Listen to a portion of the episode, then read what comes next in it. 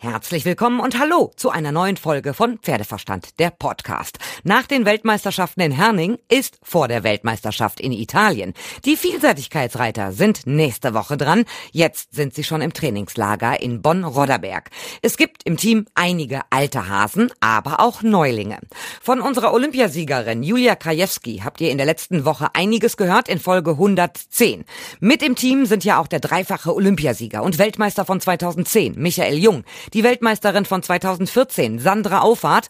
Neu im Team ist Christoph Wahler auf seinem Kajatan S, letztes Jahr Siebter bei der Europameisterschaft. Neu ist ja auch der Bundestrainer Peter Thomsen. Es sind jetzt seine ersten Weltmeisterschaften als Trainer. Und das WM-Küken ist Alina Dibowski, Tochter vom Mannschaftsolympiasieger Andreas Dibowski.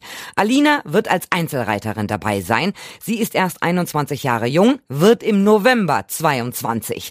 Es sind ihre ersten Weltmeisterschaften und ich habe mich mit ihr unterhalten und ich gebe es zu. Ich bin immer noch schwer beeindruckt, wie souverän sie ist. Natürlich, sympathisch und absolut auf dem Boden geblieben.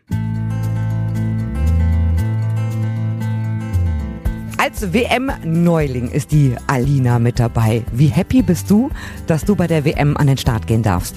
natürlich sehr happy. Ich fühle mich mega geehrt, dass mir dieses Vertrauen auch entgegengebracht wird und auch diese Wertschätzung unserer Arbeit der letzten Jahre. Und dass man jetzt die Chance bekommt als ähm, Neuling oder als so junger Reiter noch im Seniorenlager, ist natürlich äh, unbegreiflich und macht sprachlos. Aber ich bin jetzt auch richtig motiviert, da ähm, an den Start zu gehen. Du bist 21 Jahre jung, richtig? Du könntest eigentlich auch noch bei den jungen Reitern an den Start gehen.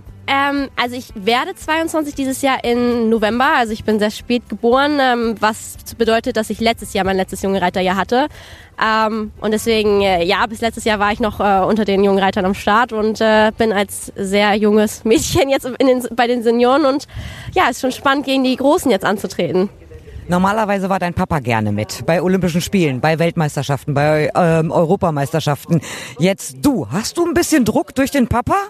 Nein, gar nicht. Also ähm, ich fange ja gerade an, sozusagen die Fußstapfen zu füllen, aber auch mir meinen eigenen Namen aufzubauen. Natürlich ist der Name Dibowski im Munde und bekannt, aber jetzt äh, hat es auch ein zweites neues Gesicht und äh, ich bin da auch äh, gewillt, auch wirklich äh, das neue Gesicht ein bisschen mit Leben zu fühlen und freue mich da ein bisschen auch meinen eigenen Weg zu gehen, aber den Papa im Hintergrund und als Mentor immer an meiner Seite zu wissen, ist natürlich äh, von Vorteil und bin ich auch unglaublich dankbar, dass er auch sich mit der Rolle jetzt ähm, immer mehr anfreundet und da immer mehr oder schon immer mitgefiebert hat und da wirklich auch drin aufgeht. Und lass mich raten, er fährt natürlich mit. Ja, ich habe leider noch keinen LKW-Führerschein, aber ohne ihn würde ich auch noch nicht fahren wollen. Und das würde er auch gar nicht wollen. Also die ganze Familie ist mit. Äh, meine Mama kommt auch nachgeflogen und ähm, ja, das wird auch wieder ein Familienausflug. Holst du dir vorab Tipps vom Papa, also auch für Dressur und für Springen? Also Dressur und Springen hat er jetzt in der Vergangenheit ähm, abgegeben vom Coaching her. Also natürlich äh, zu Hause arbeite ich auch mit ihm weiter. Seine Hauptdisziplin ist aber tatsächlich das Geländereiten und äh, Turnierplanung, Management. Also da bin ich äh, bei ihm am besten aufgehoben. Und wie gesagt, auf dem Championat hat er auch seine Aufgaben mit Dressur und Springen, äh, das begleitend äh, dabei zu sein. Aber ja, die Tipps, äh, auch was das Geländereiten im, im Endeffekt dann angeht, er kennt mich, er kennt das Pferd in- auswendig. Also die letzten Tipps äh, werden noch an der Startbox verteilt. Also davon bin ich jetzt ausgegangen, dass du auch zusammen mit äh, deinem Papa die Geländestrecke abgehen wirst. Nicht einmal, sondern mehrfach. Und dass ihr dann über jeden einzelnen Sprung wahrscheinlich ja, euch austauschen werdet ja, nicht nur über jeden Sprung sozusagen, über jeden Grashalm, jede Wendung, jeden Schatten, jede, jedes Risiko oder jede Schwierigkeit, die im Verlauf des Kurses kommen kann, äh, wird durchgesprochen und das hat man dann im Hinterkopf und äh, muss auch da immer drauf zugreifen können, aber letztendlich muss man dann auch aus der Intuition, aus dem Gelernten, aus der Erfahrung heraus auch in der Lage sein, dann ohne Papa im Kurs äh, zu agieren und in der Vergangenheit haben wir das jetzt schon oft bewiesen und ja, aber er begleitet mich über die ganze Strecke. Wer ist denn wahrscheinlich nervöser, du oder der Papa? Ich glaube, wir sind unterschiedlich nervös. Mein Vater wird es nicht zugeben. Ich ähm, bin immer dann nicht mehr so nervös, wenn ich aufs Pferd steige, weil ich einfach das sicherste Geländepferd unter mir habe, was es ge geben kann. Und der vermittelt mir ein unglaublich gutes Gefühl. Ähm, wie gesagt, Papa wird es nicht zugeben. Und die, die am meisten aufgeregt sein wird, ist meine Mama. Also die ist immer schon im, im Start am Zittern und äh, guckt sich das auch näher, nicht immer so gerne an, aber mittlerweile ist sie da auch schon ein bisschen besser geworden. Natürlich gibt es bei einer Weltmeisterschaft nur mega Spitzensportler, die an den Start gehen werden. Lassen wir mal die internationale Elite außen vor. Michael Jung, der Dauerseriensieger, der alles gewonnen hat, was es zu gewinnen gibt. Julia Krajewski ist mit dabei.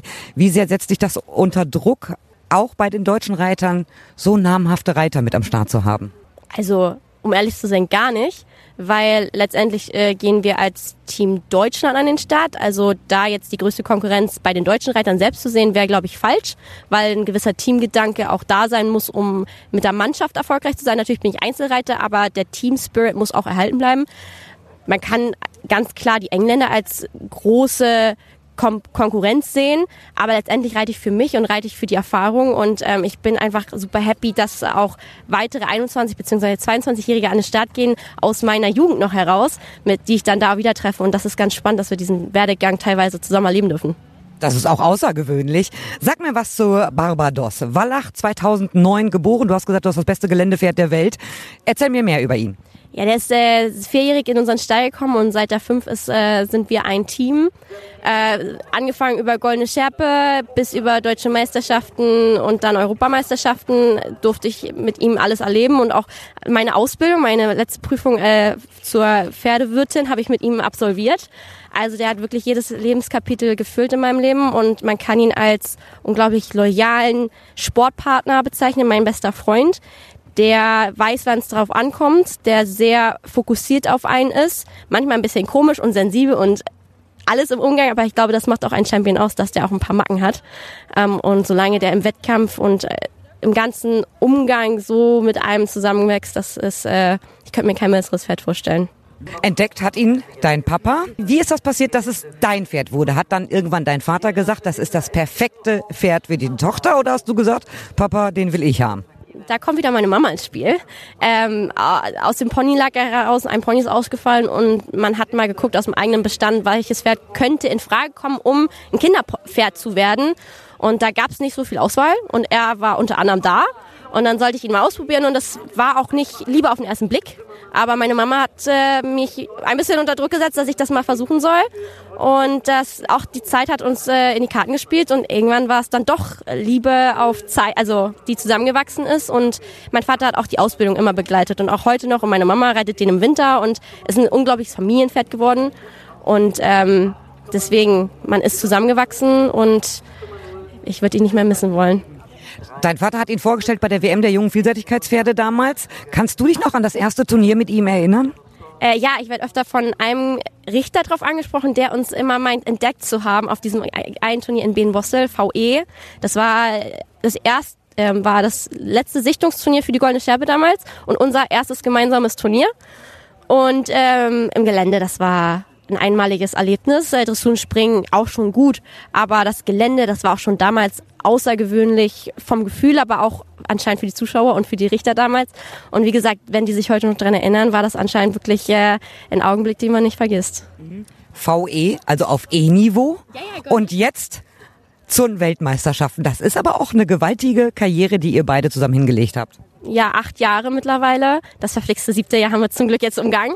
Ähm, das ist eine Karriere, die kann ich auch nur mit diesem einen Pferd, glaube ich, erleben. Also das wird sich nie wieder so die Möglichkeit äh, erschließen und ja, ist äh, eine Bilderbuchkarriere, würde ich mal sagen. Ende 2019 bist du die erste äh, Vier-Sterne-Prüfung geritten. Kannst du dich daran noch erinnern, wie das war? Erste Mal vier Sterne mit dem? Auf jeden Fall. Ich äh, war in Barbarovko und ich glaube, ich bin ein bisschen naiv an die Sache rangegangen und ähm, habe mir den Kurs angeguckt und mir nicht so viel bei gedacht und bin dann einfach mal losgeritten. Und ähm, auch da, das war ein Erlebnis, was ich immer noch auch auf Video habe und mir immer mal wieder angucke, äh, wie es damals war, wie es heute war, was für ein Glück ich einfach habe und wie dankbar ich sein muss. Und ähm, auch die Entwicklung, die mittlerweile zu erkennen ist, macht mich natürlich auch umso glücklicher, dass auch reiterlich ich äh, eine unglaubliche Entwicklung mit diesem Pferd zusammen erleben darf. Wenn man sich jetzt ein altes Video anguckt, ich meine, vier Sterne ist schon ein gewaltiges Niveau. Denkst du nur damals, oh Gott, wie konnte ich denn damals so reagieren? Warum bin ich so geritten und nicht eben anders? Äh, tatsächlich nicht. Ähm, das Geländereiten hat sich über die Jahre gar nicht so viel verändert, außer dass ich distanzsicherer geworden bin und ähm, wir oder eine gewisse Routine langsam zu erkennen ist. Aber vom Stil her, von, von der Art und Weise, wie mein Pferd damals schon im Gelände war, hat sich bis heute das so durchgezogen, dass es einfach nur noch souveräner geworden ist und die Art und Weise, aber die mir auch mein Vater, wie gesagt, immer wieder vermittelt, die ist eigentlich schon da erkennbar gewesen. Du sagst, du bist distanzsicherer geworden. Wie kann man sowas trainieren? Oh, das ist einfach wirklich nur Routine, wiederholen.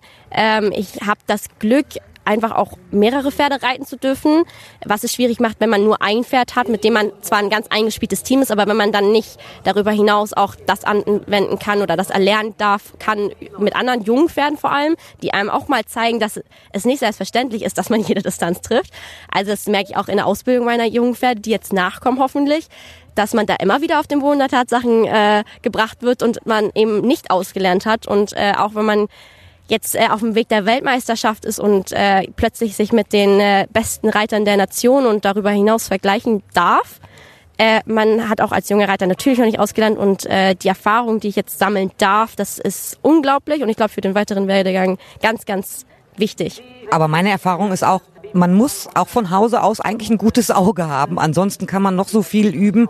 Das wird schwierig, das dann zu lernen.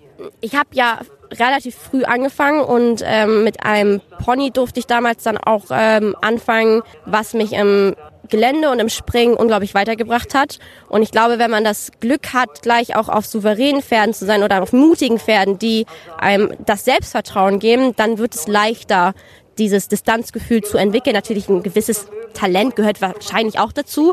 Ich will mich jetzt nicht hinstellen, ich bin äh, das die talentierteste Reiterin, aber es ist ganz viel auch Fleiß und Arbeit und äh, dann über die Jahre, man muss geduldig mit den Pferden sein immer wieder, aber letztendlich liegt der Schlüssel darin auch, dass man geduldig mit sich selber bleibt, weil das geht einfach nicht von heute auf morgen und ähm, den Gang, den ich jetzt in den acht Jahren erleben darf, ist nicht selbstverständlich und wie gesagt, da habe ich meinem Pferd ganz viel zu verdanken, dem Management von meinen Eltern und meinen Trainern, die auf dem Weg dabei sind und dann eine Möglichkeit eben äh, auf mehreren Pferden sitzen zu dürfen. Du bist 21 Jahre jung und redest schon wie ein mega Vollprofi über all das, ja, was den Sport auch ausmacht und was das Training ausmacht. Ich ziehe gerade den nicht vorhandenen Hut vor dir. Äh, gucken wir mal auf die Saison äh, in diesem Jahr. Stregom vierte, Marbach zehnte, Deutsche Meisterschaft fünfte und bei der WM-Sichtung in Frankreich dritte. Also das Jahr 2022 ist doch schon der mega Knaller. Ja, ich hätte auch tatsächlich nicht gedacht, dass es nach letztem Jahr auch noch besser werden kann, weil ich ähm, immer schon gesagt habe, auch letztes Jahr ging die Kurve auch ganz steil nach oben und ich durfte auch so viel Erfahrung mit dem Abschluss auch in Bukelow sammeln. Und dass das so weitergeht, damit rechnet man nicht. Man hat sich die Ziele ja auch nicht unbedingt an Anfang des Jahres gesetzt. Also der Weg war eigentlich erstmal ein anderer vorgesehen. Ähm, aber auf dem Weg kommen einfach ein paar Kurven da rein und man sammelt sich neu und dann kommen plötzlich auch diese Erfolge dazwischen, mit denen man gar nicht rechnet und die man vielleicht auch noch gar nicht ganz verarbeitet hat. Also das dauert, bis auch das in Harras ankommt. Also das, man ist erstmal überflutet von ganz vielen Einflüssen und da muss man auch dann bei sich und bei seinem Teampartner bleiben und äh, realisieren, dass es aber auch am nächsten Tag weiter im Stall geht und die neuen Aufgaben auf einen warten. Eigentlich machst du auch gerade ein Fernstudium, ne? Wie schaffst du das? Also ich muss ehrlich dazu sagen, jetzt im Sommer, deswegen habe ich mich fürs Fernstudium entschieden, äh, steht der Sport im Vordergrund.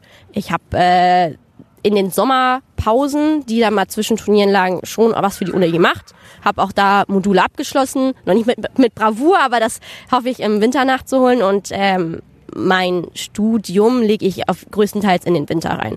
Dass man da sich wirklich äh, einen Vormittag, einen Nachmittag dann auf die Uni konzentriert, aber trotzdem noch den halben Tag für die Pferde hat. Was studierst du? Internationales Management. Also BWL mit ein bisschen internationaler Ausrichtung. Ähm, als Ergänzung einfach auch für die Ausbildung, die ich schon gemacht habe. Und wo es dann letztendlich damit hingeht, das steht noch in den Sternen. Also lass mich raten, es wird erstmal der Spitzensport bleiben. Davon gehe ich jetzt einfach mal aus. Unabhängig davon, dass wir auf den Bundeschampionaten gerade sind. Was liegt denn noch an, die letzten Tage, bevor es losgeht mit der Reise zu den Weltmeisterschaften? Training, ein mentales Training, dass man äh, auch immer zur Ruhe kommt, also oder zur Ruhe kommt.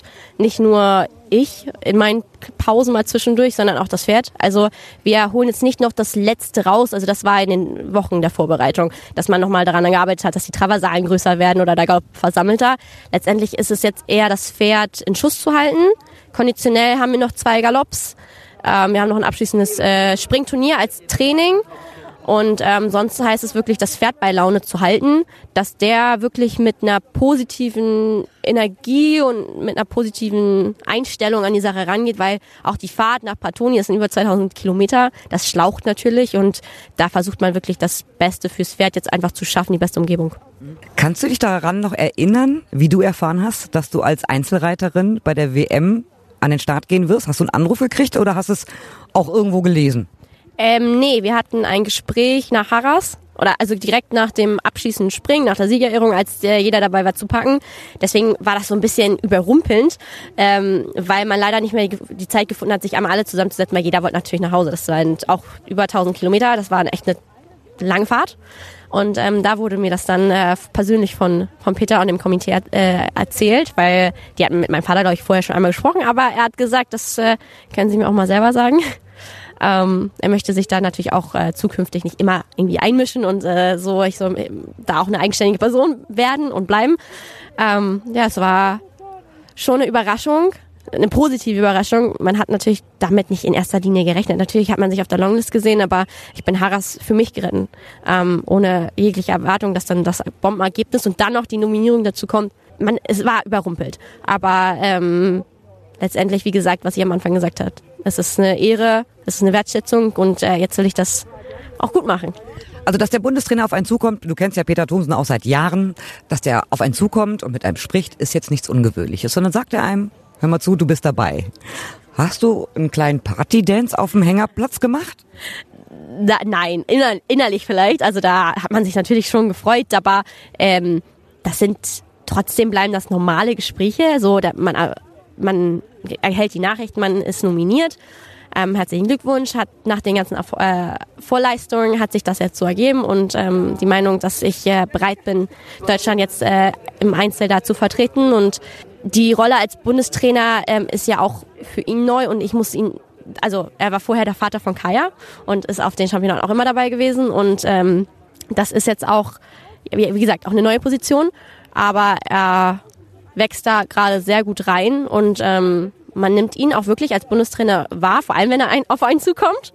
Und ähm, ja, wie gesagt, auch jetzt ihm zu, zu Ehre, ich weiß nicht, wie man sagt, ähm, möchte ich das jetzt auch äh, zeigen, dass ich der Leistung auch gewachsen bin.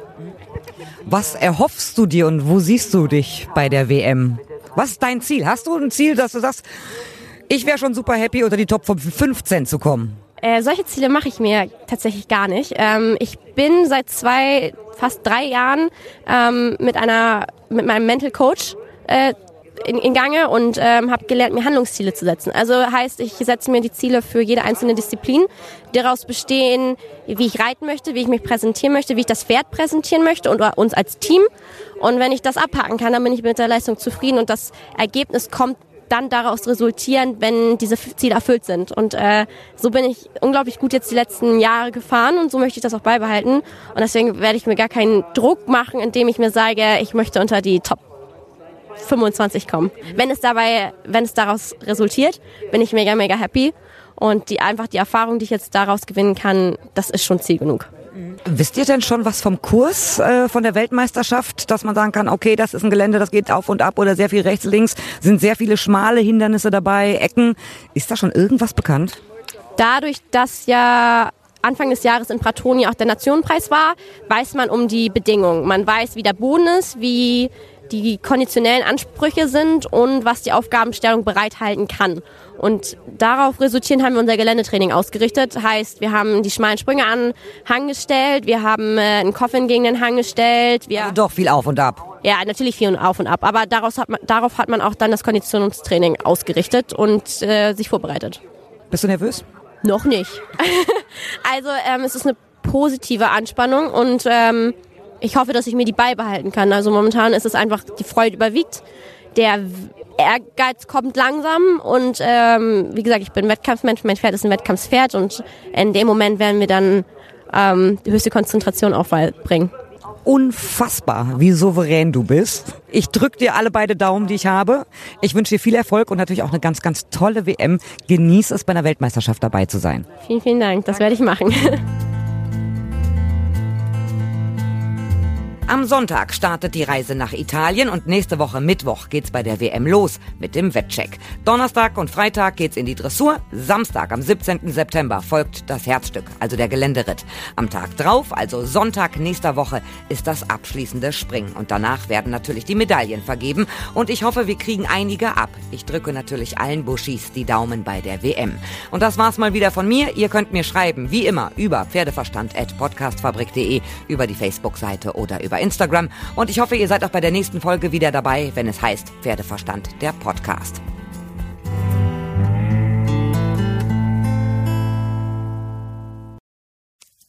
Wenn es Nacht wird, kommen zwei tiefe Stimmen in deinen Podcast-Player, um dich mit ihren Geschichten ins Bett zu bringen.